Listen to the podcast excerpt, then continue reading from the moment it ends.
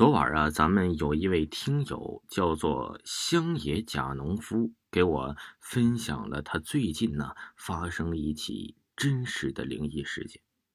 呃，这个听友啊，把这个他的真实的经历放到了咱们的圈子里，大家可以去圈子里看一看，圈子里有图，他给大家截图了，更加的真实。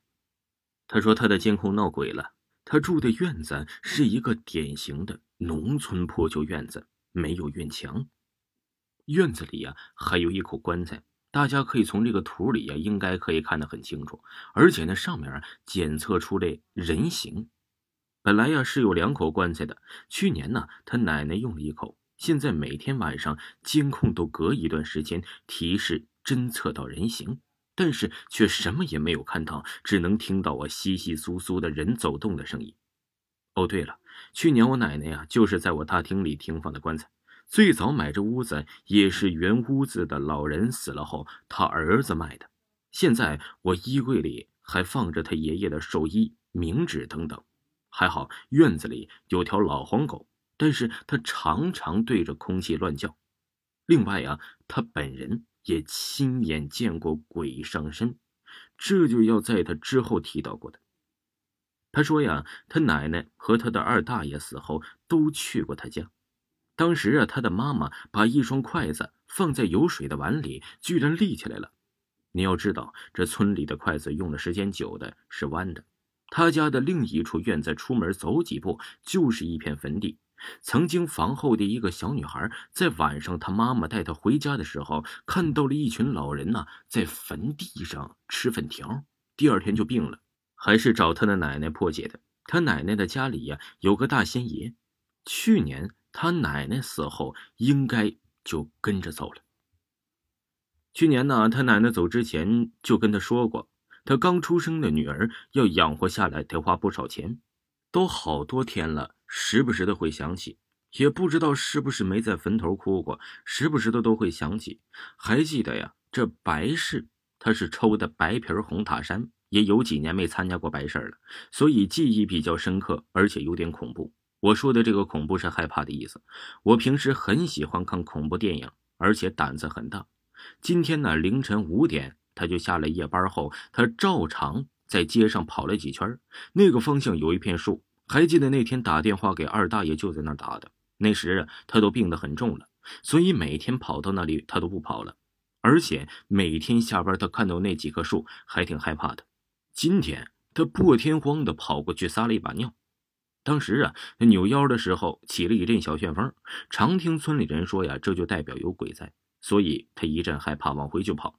到了公寓的厕所，发现昏黄的灯光，厕所里一个人也没有，总感觉有什么存在的，但是又少了点什么，他也没太在意。回去之后，躺床上玩了几个小时的手机，睡觉了。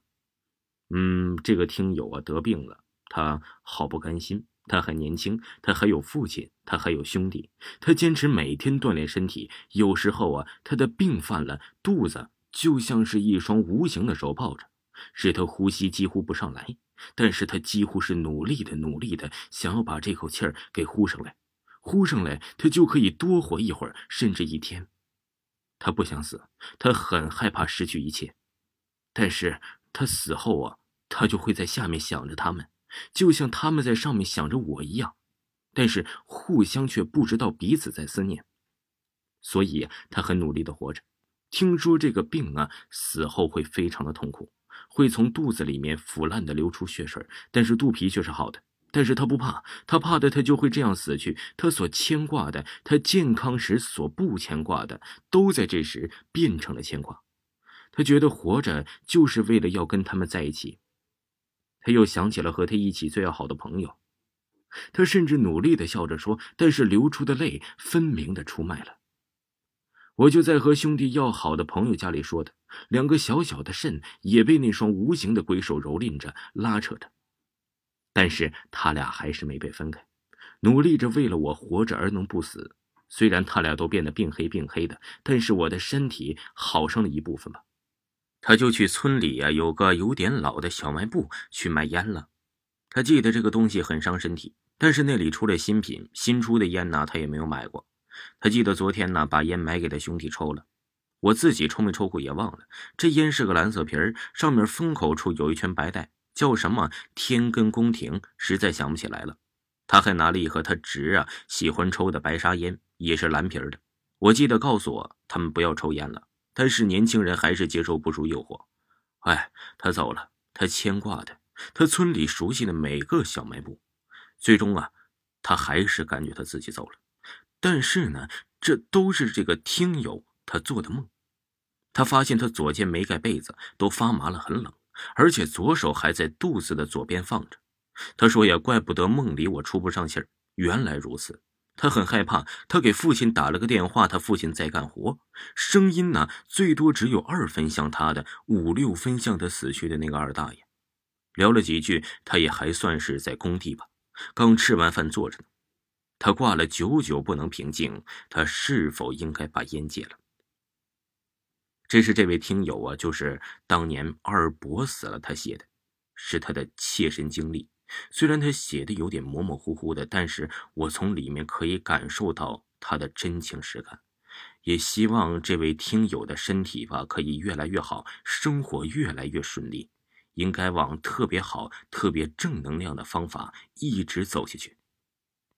听众朋友，播讲完毕，感谢您的收听。